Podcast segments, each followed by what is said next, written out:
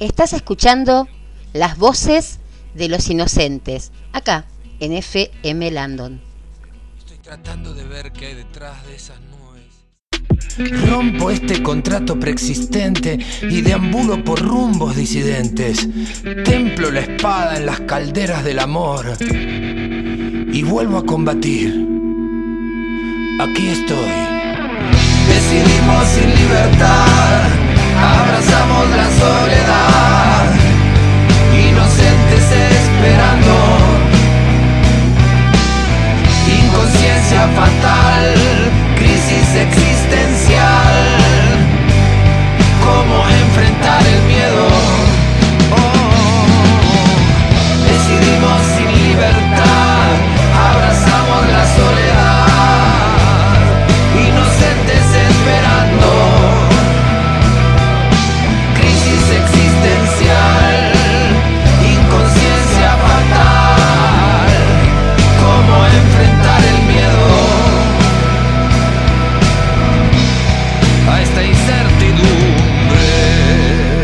Así comienza La voz de los inocentes, un programa grande, empezando desde los más chiquitos. Bienvenidos, buenas noches a otro martes donde la nueva normalidad aborda estos seis meses, ya vamos, de aislamiento social preventivo, solidario con el otro, pero con las consecuencias de aprender a vivir en esta nueva normalidad. En la voz de los inocentes lo más importante y lo que nos interesa es justamente escuchar a los niños, eh, tus hijos, los que viven hoy 24 horas en esta nueva rutina, ese adolescente que seguro tiene muchas cosas para contarnos y decirnos. En el programa de hoy vamos a compartir una historia de vida que te va a impactar en, primera persona. Una mamá nos va a contar cómo un día fue a dar a luz y nació una nena y con lo largo de los años se convirtió en Juan. Nos va a contar esta historia maravillosa de vida porque seguramente muchas personas están viviendo lo mismo y ¿Qué, nos pasa a nosotros como sociedad cuando eh, nos enfrentamos a, la realidad y, qué pasa en esa familia? Eh, otro de los temas que vamos a estar este, charlando con las diferentes columnistas eh, será preguntarnos qué pasa con las mujeres que están a cargo de las casas cuando también estamos sobrecargadas y sobreexigidas a pesar de que tengan un hombre al lado o alguna ayuda de, otro familiar. Eh, pero 24 horas con las criaturas a veces es un montón y nos pasan un montón de cosas, este electrocardiograma emocional que vivimos, bueno, nos pasa a todos. También vamos a estar compartiendo una columna de, eh, del racismo y de la discriminación en los chicos. ¿Desde cuándo ocurre eso? ¿Cómo, cómo tratarlo? ¿Cómo, cómo como familia ver estos puntos y poder educar de la mejor forma a nuestros hijos? Vamos a ver eh, la, columna de ciberbullying donde... Eh, a veces no nos damos cuenta que nuestros propios hijos son los agresores a otros niños. ¿Y qué hacemos en ese caso? Nos, vamos a, nos van a contar qué debemos hacer, cómo tratar este tema. Esto y mucho más, quédate porque tenemos un programón en la noche de este martes para compartir con vos. Estás escuchando FM Land.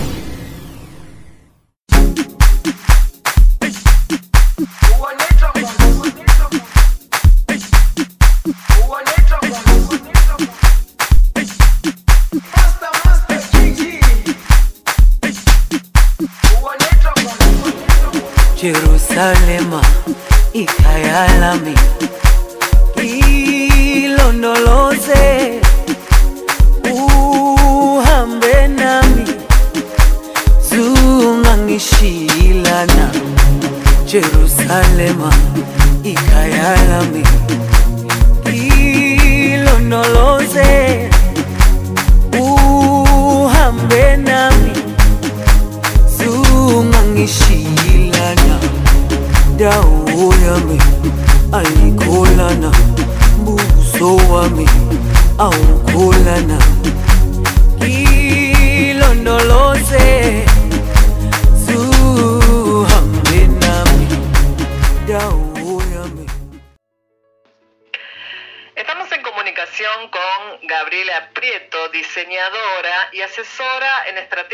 Digitales, estudiante de periodismo en el Centro de Formación Profesional 410 de San Martín.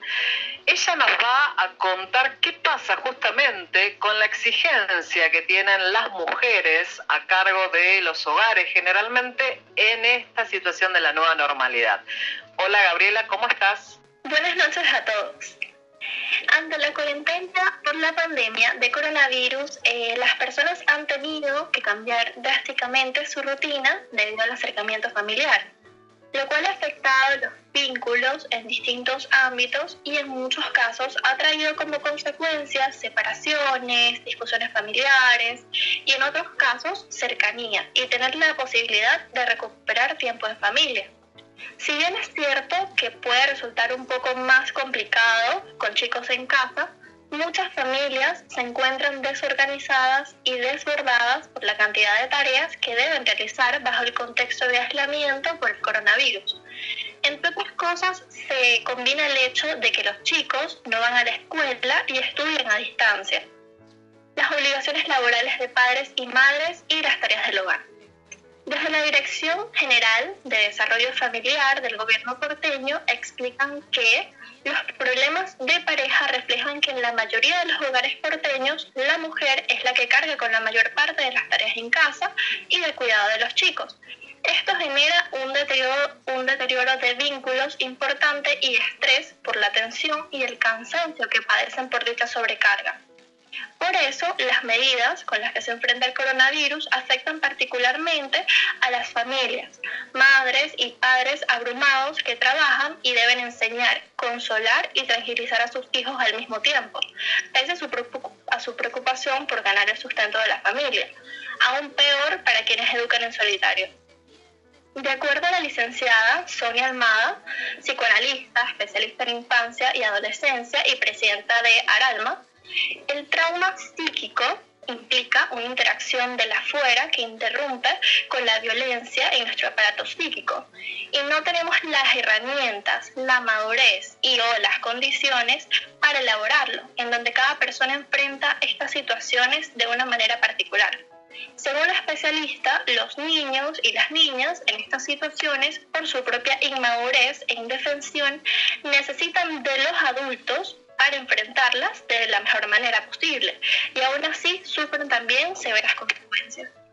También agregó que si bien el sistema de educación y entretenimiento por Internet se adecuó inmediatamente, especialmente para que se eduquen y distraigan frente a las pantallas, que es lo que se espera de los niños siempre. No se los escucha y no se les preguntó hasta el momento cómo se sienten o cómo llevan la cuarentena. Es particular que el 54,3% espera que el niño o la niña consiga nuevos conocimientos durante el aislamiento y el 73,9% espera que su hijo o hija se entretenga solo. Una de las condiciones del encierro es la baja en la actividad, aquello que las personas solían hacer en un día ahora les cuesta más de dos jornadas. Se encuentran en general con poco ánimo y energía. Esperar que los niños y las niñas se sientan de otra manera es esperar mucho y equivocadamente. Es difícil encontrar em, entretenimientos por sí mismos, como es difícil para el adulto también construir alternativas durante tanto tiempo de confinamiento el 32% siente que la convivencia con su hijo o hija es agotadora y no se puede esperar de otra manera después de tantos días de interrumpidos, de compañías forzadas que soportan frustraciones, enojos e insatisfacción. El licenciado en orientación familiar y fundador del coaching familiar José Luis Sillaro explica la mejora fundamental del aislamiento es la oportunidad de repensar la vida, los valores, las prioridades, nuestras metas y necesidades, tenemos la posibilidad de resetear los vínculos y además reencontrarnos con nosotros mismos, con nuestras parejas, con nuestros hijos. El aislamiento en sí y el acercamiento familiar despejó cielos afectivos y existenciales que nos permiten apreciar cosas que antes existían pero no veíamos. Para la psicóloga y socióloga y presidente de la Sociedad de Terapia Familiar, Claudia Messing, el impacto del aislamiento en los vínculos familiares genera fuerzas contradictorias. Aparece un límite externo absoluto que nos exige cuidarnos y por otro lado se conmueven nuestros cimientos como adultos, porque la gran exigencia que requiere esta adaptación eh, la cuarentena en sí nos pone a prueba ya nuestros recursos previos de tolerancia y autocontención, nuestra capacidad para la comunicación, nuestro manejo de la angustia y la ansiedad y nuestros esquemas de convivencia. Claudia también menciona que este periodo nos obliga a crecer en nuestro vínculo de pareja y con nuestros hijos, donde existían bases fuertes de convivencia, los vínculos fortalecerán aún más, pero también pondrán en evidencia nuestros puntos frágiles y nos obligarán a dar nuestras respuestas. En los próximos programas seguiremos hablando de este tema y mucho más. Comunicate al 11 23 86 27 09. Nos están llegando a la radio muchísimos mensajes por este tema y por otros que quieren que abordemos y seguramente en los próximos programas los estaremos contestando todas las preguntas de los oyentes. Nos encontrás en las redes sociales arroba FM Landon 103.1 en Face y en Instagram. Nuestra web fmlandon.webradiosite.com.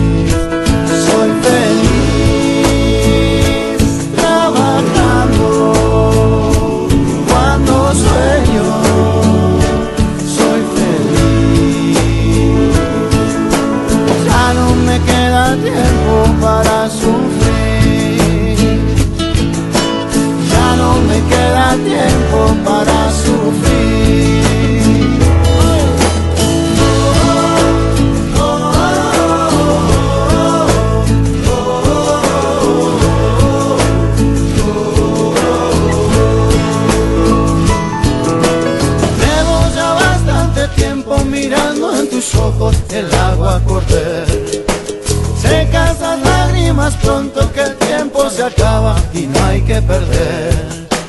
Dicen en la calle que estoy mal.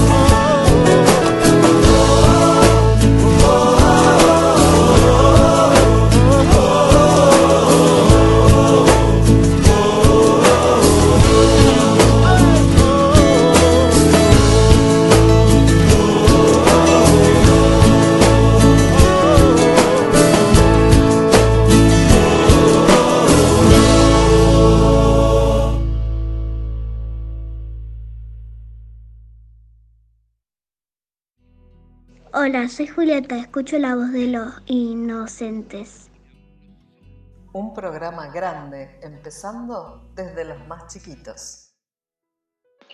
uno de los temas que la gente no sabe cómo tratar, sobre todo los padres, es el tema en los chicos de la discriminación y el racismo sobre todo, ¿no? Cómo explicarles desde muy chiquito la diversidad cultural que se encuentra y que, es la base de la historia de nuestro país con eh, la cantidad de inmigrantes que pertenece a, nuestra, eh, a nuestro suelo argentino y cómo se ve en las aulas, en los colegios, las diferentes culturas y explicar esta integración, eh, esta vinculación con el otro, aceptar las diferencias, eh, entenderlas, dialogarlas y todo esto surge desde la casa, ¿no? Lo importante que es la familia para que el chico pueda avanzar sobre este tema. Para esto, Julia Morales, que entre paréntesis quiero agradecerle enormemente por el esfuerzo y por la lucha en seguir estudiando el curso de, periodismo en el Centro de Formación Profesional 410 de San Martín, que debido a la pandemia está dictado a distancia. Julia, contarles a, todos que ella tuvo una CB a principio de, año y actualmente se encuentra con un diagnóstico de leucemia, está con tratamiento, luchando día a día con sus sesiones de quimioterapia. A pesar de todo, destaco y valoro enormemente el esfuerzo de leernos su columna, de haberlo escrito, de haber compartido, investigado el tema que es sobre el racismo y la discriminación. La escuchamos. Hola, buenas noches. Quiero hablarles sobre cómo hacer que los niños repudien el racismo y la discriminación. Hablar con los hijos sobre el racismo puede ser difícil a algunos padres les preocupa exponer a sus hijos a temas como el racismo y la discriminación a temprana edad. Otros evitan hablar sobre cuestiones que ellos mismos no entienden plenamente o con las que se sienten incómodos. Sin embargo, aquellos que han experimentado racismo no tienen esas opciones.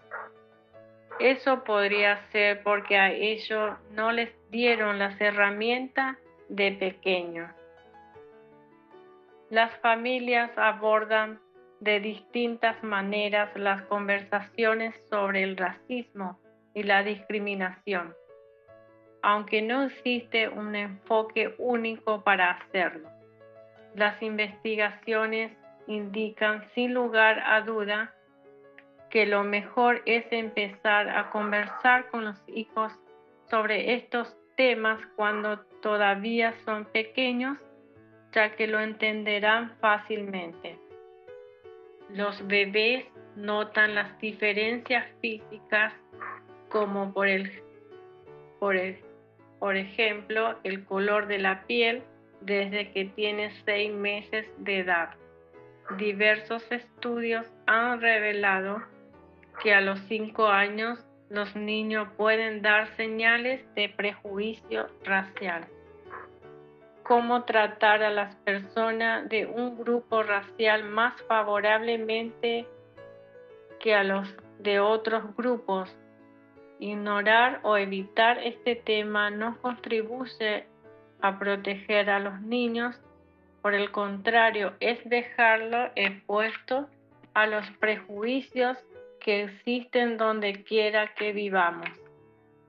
Los niños que enfrentan al racismo pueden sentirse perdidos mientras intentan entender por qué están siendo tratados de ciertas maneras, lo que a su vez puede afectar su desarrollo y bienestar a largo plazo, como por ejemplo no querer ir a la escuela, ser antisocial, u otros traumas.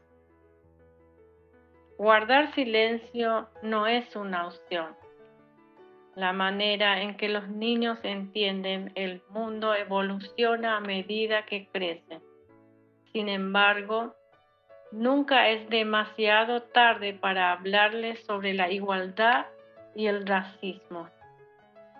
A continuación les ofrezco algunas sugerencias para que inicien estas conversaciones de acuerdo con la edad de tu hijo y explicarle que el racismo es inaceptable y debe repudiarlo.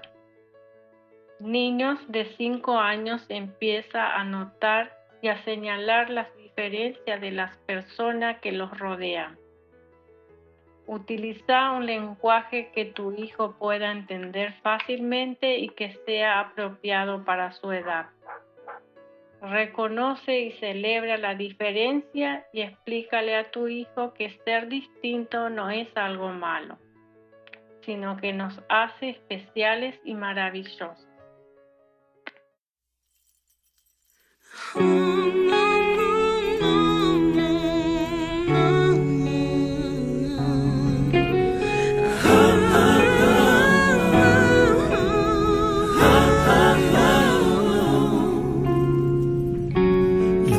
Viene y va entre el bien y el mal y en el medio estás solito. Te puede ver subir, te puede ver caer soltarte en un ratito. Quisiera saber de qué lado está Dios y de qué lado estoy yo. Si al final somos lo mismo. segundo todo puede cambiar, en un segundo te puedes derrumbar y todo puede ser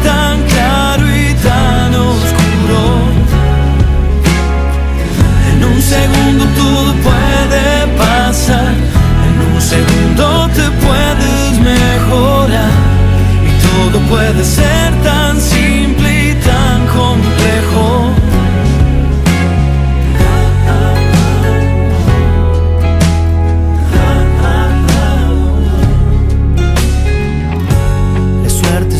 luz que suele fallar en el medio del camino.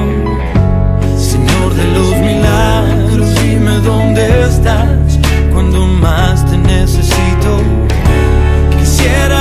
saber de qué lado está Dios y de qué lado estoy yo. Si al final somos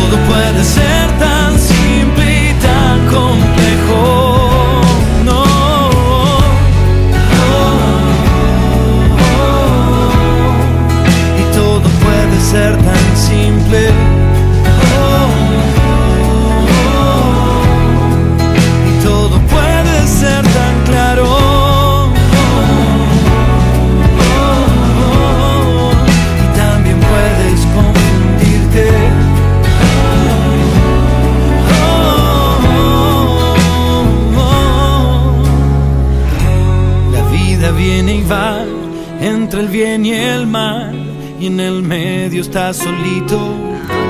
Te puede ver subir, te puede ver caer.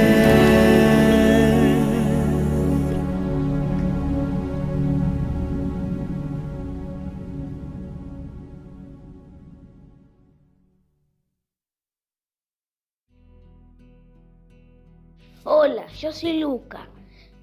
Tengo siete años y escucho la voz de los inocentes. Un programa grande, empezando desde los más chiquitos. Bueno, seguimos este, recibiendo mensajes al 11 23 86 27 009. ¿Cómo están llamando? Vamos a contestar durante los próximos martes las, las, dudas, las preguntas, las consultas respecto a esta nueva normalidad, porque acá este espacio, es tu lugar, la voz de los inocentes. Tenemos en comunicación una persona muy especial porque ella es docente. Y no solamente docente, sino es madre y nos va a contar desde su experiencia personal, en primera persona, lo que le pasó en su vida. ¿Y qué, cuál es la historia mm, para compartir tan importante que lo adelantamos al, principio del, programa? Eh, tuvo una vivencia única que quizás le sirva esta historia a muchas personas, a muchas familias, porque lo estén viviendo o porque conozcan a alguien eh, en la situación que, va a contar este, Karina Duri en, minutos. Tuvo un, ella tuvo una nena llamada Juana y después a lo largo de los años se transformó en Juan. Esto es una disforia de género que comúnmente la conocemos como chicos o chicas trans. Hola Karina, ¿cómo estás? Hola Alejandra, bien, todo bien, ¿cómo estás? Buen día para todos. Bienvenida a, este martes que eh, es una, noche en realidad eh, maravillosa para compartir esta historia de vida que te atravesó a, a vos, a tu familia, a tu hijo y, mm. contar cómo fue esa, esa primera impresión vos como madre cuando te dieron a tu bebé en esos primeros años y cuando eh, te diste cuenta o cuando Juan te planteó el tema de que, bueno, que él no se sentía una nena, que se sentía un varón. Contanos qué, cómo fueron esos primeros comienzos. Eh, bueno, él eh, nació nena y a los tres años más o menos eh, ya empezó a plantear que él quería, por ejemplo, ¿no? Yo lo cuento por, por si le pasa a otra madre u otro padre para que entiendan. Él lo planteó como que él quería usar remeras mangas cortas, pero no las de nena tipo princesa, sino como las de papá, me decía, ¿no? Y pantalón de jogging y empezó a marcarse con la vestimenta, digamos, no quería usar este pollera eh, la ropa que yo le compraba nunca le gustaba. Em, incluso a los cuatro años nos pidió de regalo para el Día del Niño el garage para los autitos.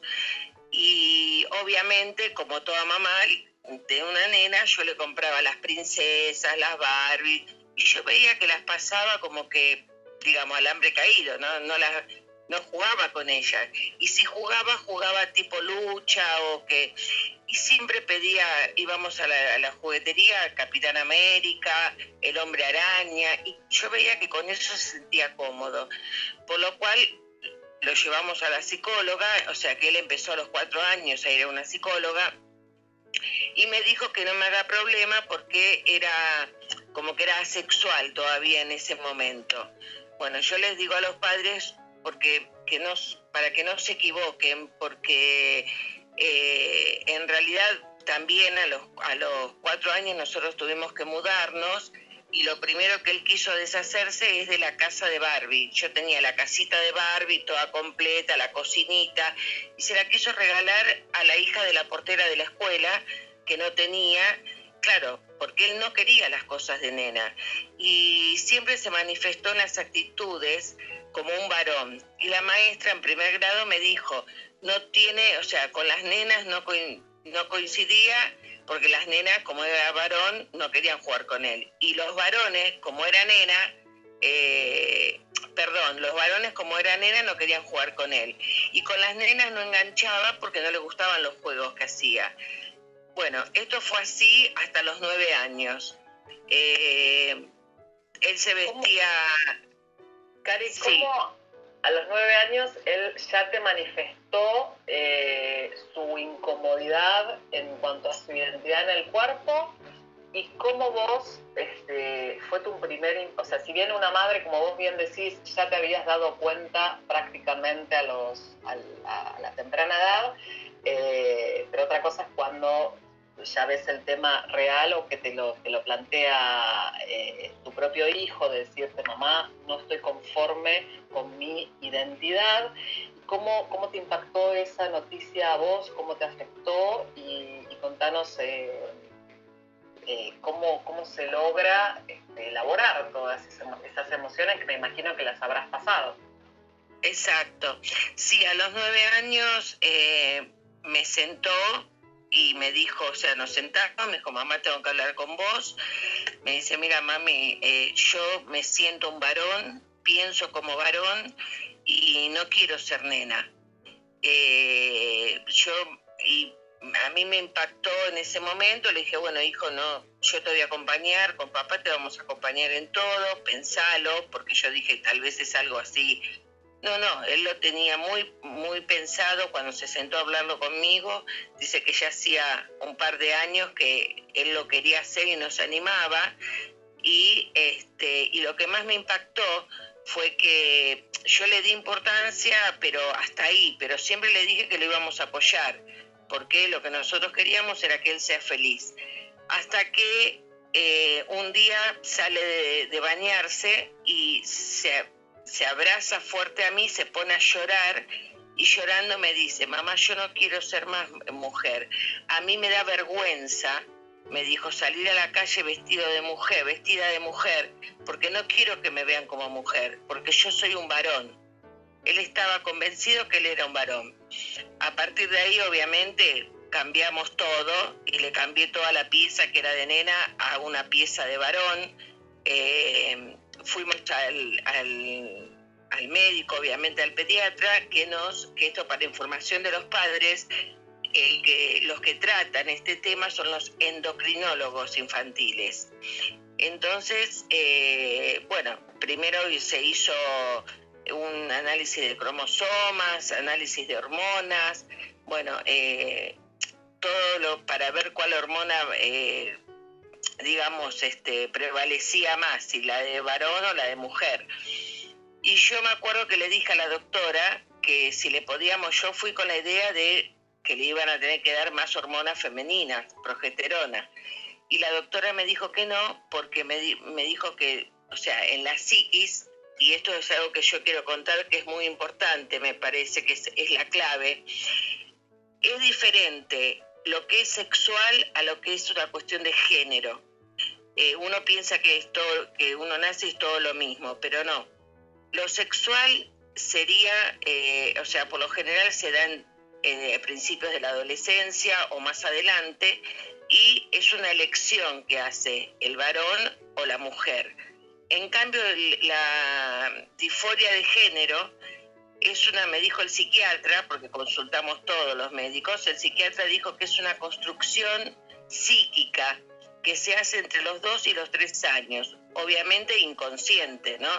Eh, pero es una construcción psíquica que se hace en esa edad y que eh, puede estar de acuerdo, digamos, puede ir eh, con la parte sexual, que es lo que pasa normalmente, si nace femenino, que es una nena, pero también se, hay, hay veces que se hace. Esa construcción psíquica no tiene que ver con el sexo que tiene, que eso es cuando son trans, que suena medio feo, digamos, para algunos, para la mayoría de las personas, pero esa es la diferencia, que esto no es una elección que ellos hacen, es algo que se construye psíquicamente y que no es a elección ni a voluntad. Eh, bueno, y muchas veces pasa como, en esto... Cari, es como si eh, estuviese un alma... Eh, Exacto. Un hombre en, en un cuerpo de mujer. mujer porque exactamente absolutamente todo como hombre porque al expresarte tu hijo que le daba vergüenza salir vestida de mujer es muy fuerte ¿no? Sí. Casi, casi que cuando lo contabas me emocionaba porque que una criatura de nueve años te plantee llorando, eh, mamá me da vergüenza salir vestido de mujer, siendo que él, era su cuerpo de mujer, eh, es muy fuerte y, la verdad que es maravilloso que esto, decirle a los padres que deben escuchar a sus hijos. Exactamente. y no importa la edad, y como eh, esto que vos estás remarcando, hemos ido a todos los médicos, a todos los profesionales para consultar, porque eh, a cualquier familia, nadie es médico ni, ni sabe cómo abordar los temas, pero lo importante acá como padre, madre, tutor o responsable de cualquier criatura a cargo es acudir al profesional para saber cómo manejarse, porque me imagino que te habrás sentido como que estabas sola en el mundo con este tema. ¿Es Exactamente. Hay grupos de apoyo, hay... Eh, no, y eso quería contar. Bueno, y esto es lo que yo quería contar. Primero y principal, lo que yo le puedo decir a los padres o familiares de chicos, así que estén siempre muy atentos cuando ven a una anomalía, cuando ven algo que no es, digamos, lo según nuestro mundo, nuestra, nuestras creencias, no es lo normal, digamos, ¿no? Cuando ya ven que tienen esas inclinaciones, no tienen que reprimirlos, tienen que escucharlos y apoyarlos desde el principio.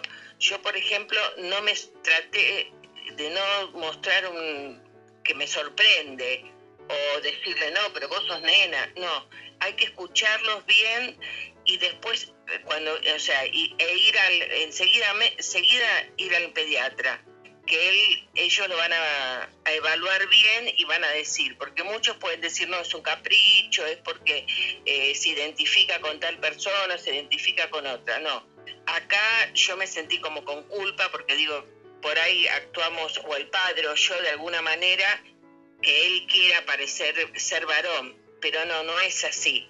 Eh, es más profundo. Como yo te dije antes, es una construcción que se hace psíquicamente y que no lo va a cambiar. Y la endocrinóloga me dijo, por más hormonas femeninas que le demos, o sea, no va a cambiar la psiquis, no va a cambiar la mente. Obviamente que cuando dijo eso yo creo que estaba más para llamar al SAME por mí, por la cara que puse, que, que, por él. Él le planteó eh, muy decidido todo. Y, es más, eh, lo que él dijo fue, mamá, yo no soy lesbiana. Eso fue lo más fuerte que me pasó a mí, porque me dijo, no soy lesbiana que le gustan las nenas, yo soy un varón que le gustan las nenas, me dijo ah. él. O sea que lo tenía sumamente claro. Claro, claro. Es muy fuerte, sí, sí, lo tenía sumamente claro. Y ahí me enteré con la endocrinóloga infantil y ya estamos con el tratamiento, que hay dos hospitales que uno si quieren recurrir cuando no tiene algo particular, pero igual hay dos hospitales nada más acá en, la ciudad que abordan este tema, que es el Pedro, el hospital Pedro Rizalde y también el hospital Durán. Hay un gabinete de psicólogo, psiquiatra, médico pediatra, eh, médica endocrinóloga infantil, que eh, es un gabinete donde están los chicos trans y ellos lo guían y lo apoyan durante todo el proceso hasta los 16 años. Porque obviamente que para ellos psicológicamente es como un trauma en, la parte de la adolescencia, porque viene el desarrollo. Eh, a mí me pasó algo muy singular. Le hicimos, cuando le hicimos la ecografía eh, ginecológica, salió que él no tiene ni ovarios ni útero el saco de Douglas está vacío. Que bueno, eso es algo a favor porque no va a menstruar, por, al no tener eh, el, ovarios, digamos. Hay casos que puede pasar como él, como casos que no. Pero lo principal para rescatar... Muy importante el tema de los exámenes, ¿no? Cada Exactamente. Eh, van a dar, depende del cromosoma, depende del análisis fisiológico del cuerpo, más el psicológico. Y, y cuando están a punto, claro, y cuando están a punto de desarrollar, eh, se le hacen todos los estudios para que, porque las hormonas primero están las dos iguales y en el desarrollo es donde se ve cuál de las dos crece más. Nosotros estamos en esa etapa de hacerle eh, los análisis, ya tenemos turno, para ver cuál de las dos hormonas crece más. Y hay un tratamiento con testosterona, que eso lo deciden los médicos si es necesario o no, porque por ejemplo, en el caso de Juan, nosotros enseguida, eh, lo más importante es el apoyo de los padres. eh, no juzgarlo, no, no, no menospreciarlo, sino eh, que él sepa que sea lo que sea, es tu hijo y vos lo vas a amar porque lo que vos querés es verlo feliz. O sea, yo lo que no quiero ver una, una nena que esté llorando y que no se quiera vestir de mujer y se vista así nomás para no parecer mujer. Yo quiero un hijo o una hija que sea feliz. Eso es lo que los padres tienen que pensar, que es la felicidad de ellos. Y hoy en día, como me dijo el psiquiatra, hay un abanico de posibilidades que se pueden dar y gracias a Dios que nació y esto se dio en, en estos momentos, ¿no? Porque antiguamente se reprimía todo. Eh, y bueno, es muy importante el apoyo de los padres y de todo el entorno familiar o amigos íntimos. Eh, Cari, vos nombraste justamente la culpa en, primera persona. seguramente tenés una formación eh, católica, de iglesia. Sí. ¿Cómo, ¿Cómo te chocó los dogmas de la sociedad? Porque eh, hasta que no lo viven en, primera persona o cercano, la gente como pareciera que no lo entiende, ¿no? Exactamente si te sentiste en algún punto discriminado, cómo lo tomaron en el colegio, cómo fue el grupo, cómo fueron cuando muchas de las personas alrededor tuyo, tu misma familia, era Juana y después se transformó en Juan, si tuviste que eh, luchar para que lo acepten a él o eh, si fue algo más natural. ¿Cómo lo viviste vos? Bueno, primero sí, obviamente la culpa o pensar como yo soy muy, este, digamos, cristiana y practicante, yo digo, no es lo normal. Pero sin embargo, en, en la iglesia, lo, o sea, me dijeron, nosotros lo amamos, porque lo conocían de chico, eh, o sea, lo amamos de la forma que él este, decida. O sea, que no es, vuelvo a repetir y hago mucho hincapié en esto para que los padres no lo, no, no lo quieran revertir a la fuerza, ¿no? Porque es una decisión de ellos. Entonces, ¿cómo no lo vamos a amar si él, o sea, se siente así? La verdad que tuve eh, mucho apoyo, eh, muchísimo apoyo de amigos íntimos, que, porque todo lo, como lo veían con las actitudes que él tenía, era como que todos decían, era de esperar. Claro, porque yo no, eh, de afuera se veía también a las actitudes de él que no, no eran tanto actitudes de nena. Y la felicidad de él cuando lo aceptamos y empezó a comprarse ropa de varón, ahí le empezó a gustar, ahí empezó a, a decir esta remera me gusta, esta remera no, antes no decía nada se ponía todo porque yo lo, o sea, lo obligaba o, le compraba ropa de nena. Eh, y este, en la escuela lo aceptaron los compañeros y los amigos, fue Juan y fue Juan y para ellos este, juegan a la Play ahora, al FIFA, a Fortnite, todo y es un varón, para ellos es un varón. Eh, gracias a Dios no tuve prejuicios de parte de la escuela y que era lo que más me chocaba, ¿no? Decir, a ver cómo, le, cómo les explico. Y la secretaria de la escuela me dijo que justamente que era de esperar porque ellos, ellas lo observaban en los recreos como que no se encontraba en ningún grupo definido. Y ahora sí, ahora se encontraba en un grupo de pertenencia que era el de los varones. ¿Y los eh, padres de los chicos? Porque a veces no son los chicos, sino los padres son el, claro, bloqueo, en esta escuela Exacto, en esta escuela realmente tuve un apoyo total, total. Ahora, obviamente que hay personas, por ejemplo mi hermana, que es la tía y muy cercana, que le costó muchísimo aceptarlo. Y, eh, pero para él que le diga Juana era algo que lo hacía sufrir y lo hacía poner mal. Por eso, eh, y tuvimos mucho apoyo también en lo que es eh, el, gobierno en sentido de las entidades públicas, ¿no? O sea, nosotros le hicimos, fuimos enseguida, a unos meses, pedí turno para hacer el documento y él ya hace un año y medio que tiene el documento, o sea, eh, pedimos turno, tuvimos que ir con una abogada porque eh, como es menor, tiene que haber una abogada en el medio, los padres y una abogada. Y en el registro civil tardó nada, 15 días me dieron el turno y se hizo el cambio de, en la partida de nacimiento se hace el cambio, te dan una partida de nacimiento nueva. con el nombre de Juan. Legalmente, eh, eh, legalmente ya tiene su DNI, su partida de nacimiento, absolutamente todos los trámites con el nombre de Juan. De Juan, exactamente. Incluso él se, llamaba Juana solo y él le agregó Ignacio. Entonces ahora es Juan Ignacio. Eh, y él está orgulloso, o sea, lo único que ahora obviamente, por eso yo digo que presten atención desde que son chicos, porque él gracias a Dios lo pudo manifestar por su personalidad antes del desarrollo, porque una vez que desarrollan es más difícil, porque le crece, obviamente le crecen las mamas, le crece... Eh, o sea, desarrollan como mujer y les es mucho más difícil y más frustrante para ellos. Pero yo les pido a los padres, lo que más les pido es que tengan toda la, comprensión hacia ellos y que estén atentos y que lo acepten, porque para ellos eso es tener un hijo feliz, creo que es lo mejor, lo que uno quiere. Y la única angustia que yo sentía era que eh, qué iba a pasar el día de mañana cuando sea grande, eh, ¿no? que tenga rechazo de sus padres. Pero realmente me doy cuenta que no, que los chicos mismos están mucho más avanzados eh, más, que los adultos.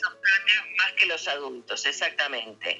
Y va a encontrar pares. Y lo bueno es que en el tratamiento este que se hace en estos gabinetes, en, eh, en estos dos hospitales, ahí me di cuenta que no era el único, son muchos chicos que están en esas condiciones, sobre todo más grandes que él, pero eh, y ahí encuentra pares y es más, cuando yo le comenté que íbamos a ir a ese gabinete, me dice, uy, mamá, entonces me voy a hacer nuevos amigos que piensan como yo. O sea, eh, es muy importante para ellos y hacerlo pronto, no dejarse estar. Es muy importante. Y ahora te pregunto, Cari, eh, ¿cómo es la vida en cuarentena con las 24 horas de un preadolescente? Porque Juan tiene 11 años eh, está eh, pronto a cumplir los 12, ¿no? Eh, sí, sí. Ya sí, estamos en la, en la preadolescencia y cómo es vivir las 24 horas con un varón eh, en, esto de que decimos las 24 horas con los chicos y que por favor que vuelva al colegio. Sí, Porque la mayoría de los padres está colapsado, ¿no? ¿Cómo, cómo lo vivís en tu casa? Bueno, no, en casa este, está muy, él eh, obviamente con las tareas que uno tiene que estar luchando para que las quieran hacer, pero está jugando, él juega, como te decía antes, está todo el día jugando a la play con los balones de la escuela, juegan al Corra, al FIFA y al Minecraft, no sé, a todos los juegos de varón juegan juega él con, los varones, con sus compañeros, porque él se siente un varón y los chicos lo tratan como tal entonces juegan todo el tiempo eh, a la play con los varones y también este tiene muy buena relación con las nenas, o sea, las nenas lo aceptaron igual y hay juegos en que están todo el día jugando, digamos, jugando con los chicos de manera virtual, pero tuvo momentos en que tiene momentos en los que llora y dice que extraña a los amigos y que tiene ganas de verlos, eh, obviamente, ¿no? Como todos los chicos. Eh, la verdad que como todos los chicos. Es este aislamiento que ojalá pronto ya pase en algún momento y que todo vuelva, no a la normalidad, pero sí a esta nueva normalidad. Cari, agradecerte enorme, enorme es poco que hayas contado y confiado en la voz de los inocentes toda tu vida privada, tu historia, pero a veces el compartir hacia los demás no solo el que esté pasando por una situación de cambio de género de, algún hijo, de alguna hija, sino para el resto de la sociedad de no discriminar, de aceptar al otro, porque en definitiva lo más importante, y rescato este mensaje, somos todos seres humanos. Hoy, más que nunca, en, en, esta situación de pandemia, lo que nos hace ver este coronavirus es justamente esto, ¿no? Eh, somos la misma especie y esto de buscarnos en el interior nuestro, a ver qué clase de persona hemos, somos y seremos, eh, y, qué mejor que compartir esta historia para dar cuenta de que hay que aceptar al otro tal cual es y apoyar desde donde te toque, desde el lugar de familiar, desde el lugar de amigo, desde el lugar de una institución, desde el lugar de vecino, desde el lugar de un desconocido, no importa cuál sea tu lugar, siempre de forma positiva. Muchas gracias por haber estado. No, gracias a ustedes. ¿A quién le importa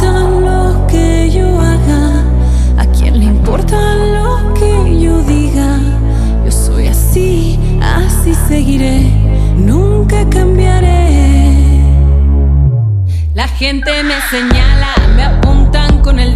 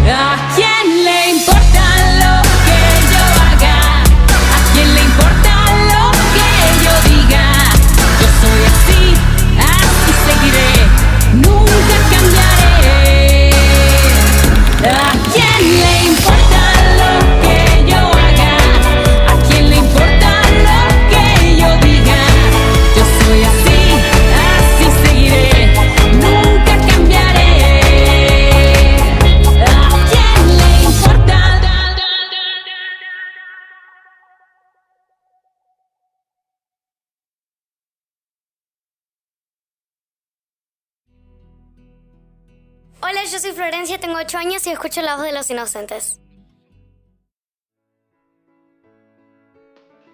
Un momento ideal para ver qué nos pasa eh, durante las 24 horas con nuestros hijos, ¿sí? porque ellos son el espejo de nosotros, los adultos, es justamente ver en esos momentos que están conectados a la computadora cómo se comportan, qué hacen, qué no hacen, y quizás a la distancia poder escuchar y evaluar si son nuestros hijos los que agreden a otro compañero o no. ¿Y qué hacemos cuando nos damos cuenta que es nuestro propio hijo el que está o hija agrediendo a otro compañero. Para esto vamos a invitarla a Carmen Di Fabio, analista en, sistemas y estudiante de periodismo del Centro de Formación 410 de San Martín, para que nos cuente qué se debe hacer. Hola Carmen, ¿cómo estás?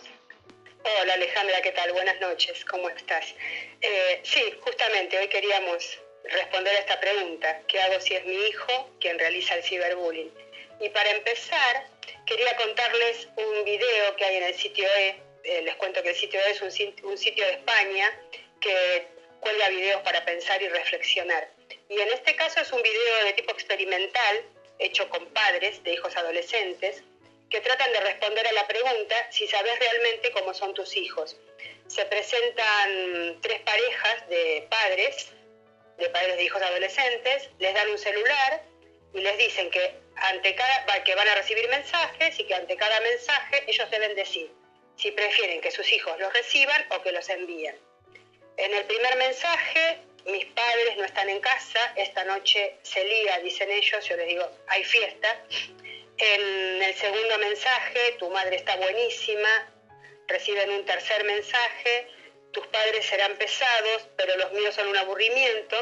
Y ante cada mensaje, bueno, ellos van diciendo que lo reciba, que hay caras, ahí es muy interesante ver la cara de los padres, pero relajados. Eh, finalmente reciben un último mensaje me das asco, eres patético, no les caes bien a nadie, ojalá desaparecieras. Y mm, antes de que el video muestre el mensaje, es muy interesante, llamativo, ver la cara de los papás, perplejos, sorprendidos. Eh, uno presiente que hay algo grave en el mensaje, muy, muy sorprendidos. Después de ese momento de, de sorpresa empiezan a contestar.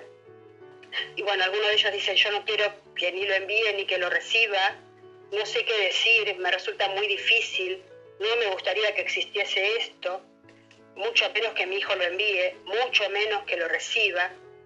Otro de los papás, una mamá dice, se está dando a luz más luz a quien lo recibe, también quien lo envía habría que preocuparse. En mi generación no se hablaba de esto, dice otro papá, da miedo leer algo así, de verdad. Después se le pregunta a los papás si alguna vez te has planteado que tu hijo pueda ser un ciberacosador. Entonces contestan, no creo conocerlos inmediatamente, pero a lo mejor me sorprendo. No me puedo imaginar qué me pase a mí, no lo puedo imaginar.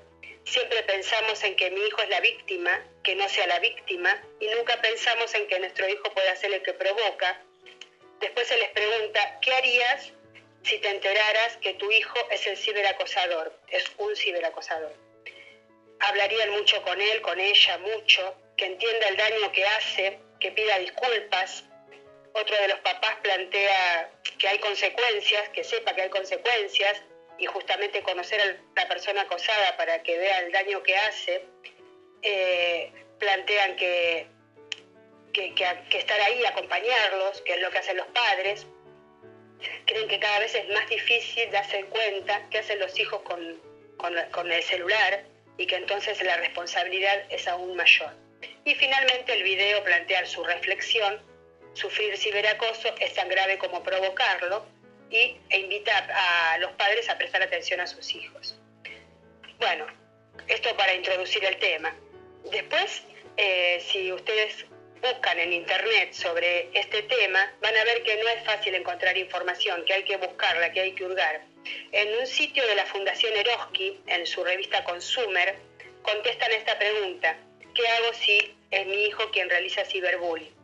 Plantean que el ciberacoso debe ser abordado en un trabajo conjunto entre la escuela y el hogar, que no es fácil definir, detectar el perfil del chico que se muestra como agresor o como víctima, y que a veces también es, difícil porque a veces cambian de rol, que por eso plantea que es muy importante para los padres conocer bien a los hijos, para que puedan prevenir a tiempo estas actitudes inapropiadas. Que es importante también estar atentos a los cambios que se puedan producir, qué sé yo, el, descenso del rendimiento escolar, los cambios de comportamiento, agresividad, eh, falta de defensa o exagerada reacción frente a bromas, observaciones públicas, variación en sus amistades, la forma de relacionarse. Es muy importante prestar atención al uso que hacen de las nuevas tecnologías y no pasar por alto ningún, ningún comentario eh, ofensivo, que se ría de los comentarios que hacen otros, que le den me gusta al comentario que hace otro. Hay que, no, hay que, no hay que minimizar estas cosas, no hay que pensar que sean cosas de chicos. Del lado, esto del lado del hogar, del lado de los docentes, también es importante que estén preparados, que estén preparados para detectar las violencias, pero que den un paso más, que se involucren, que accionen, que actúen para, que, para prevenir estas actitudes, para corregirlas.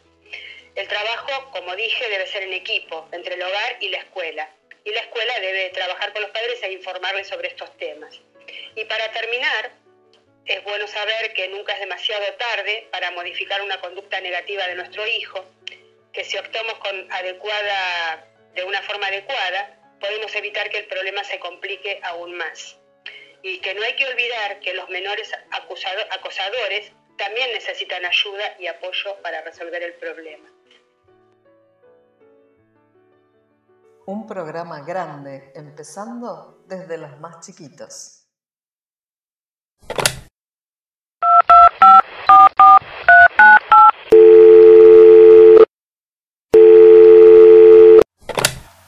De menos. Cuando más lejos estamos es cuando más se valoran las cosas y las personas.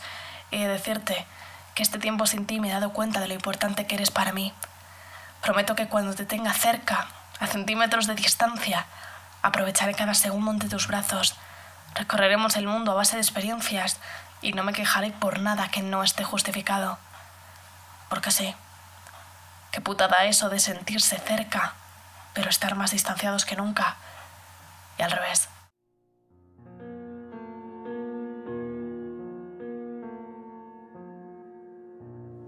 La distancia es mala amiga, maldito demonio que no deja que las historias puedan ser más bonitas y sinceras si cabe. No hay nada peor que no poder estar abrazando a alguien, porque no se puede, porque hay barreras, carreteras, calles y ventanas que se empeñan en separar. Echamos de menos tras las pantallas, aunque a veces estas sean las únicas capaces de unirnos. Y no sé qué es más triste, si sentirnos llenos solos con un chat o enfadarnos por no poder tenernos.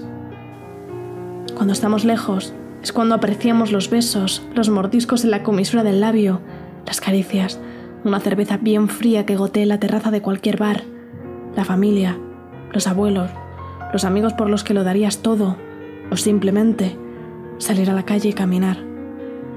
Maldita distancia, porque yo te quiero conmigo a mi lado, que nos contemos lo que hemos hecho en el día de hoy y que si nos separamos y nos echamos de menos, podamos volver a vernos cuando queramos. Pero escucha, los que estamos a océanos, carreteras y calles, al final aprendemos el significado de cada susurro y sabemos despedirnos bien en las despedidas, que hay gente que tiene los adioses de usar y tirar y luego se arrepiente. En este tiempo encerrada, me he dado cuenta de lo mucho que te necesito de lo mucho que nos necesitamos. Y por eso, juro que cuando te vuelva a ver, aprenderé a hacer de los kilómetros algo insignificante y de los abrazos el mayor tesoro jamás encontrado. ¿Y sabes qué? Que cuando la distancia se interpone en cualquier relación de amistad, amor o familiar, sale lo mejor y lo peor de las personas, aunque yo soy de las que prefiere la primera opción, porque solo la distancia nos hace valorar de verdad. Postdata. Te echo de menos.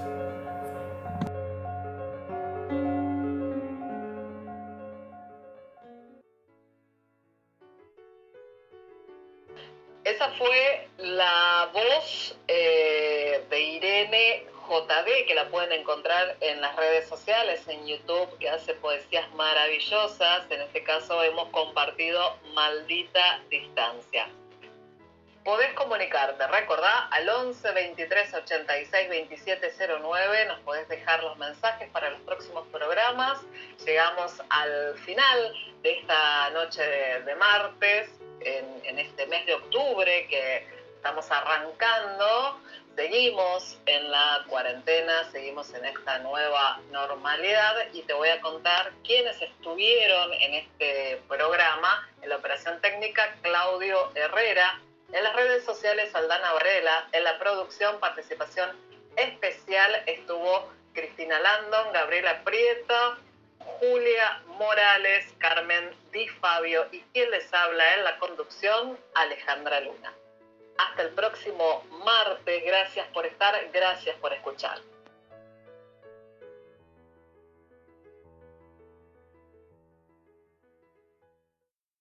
Estás escuchando FM Land.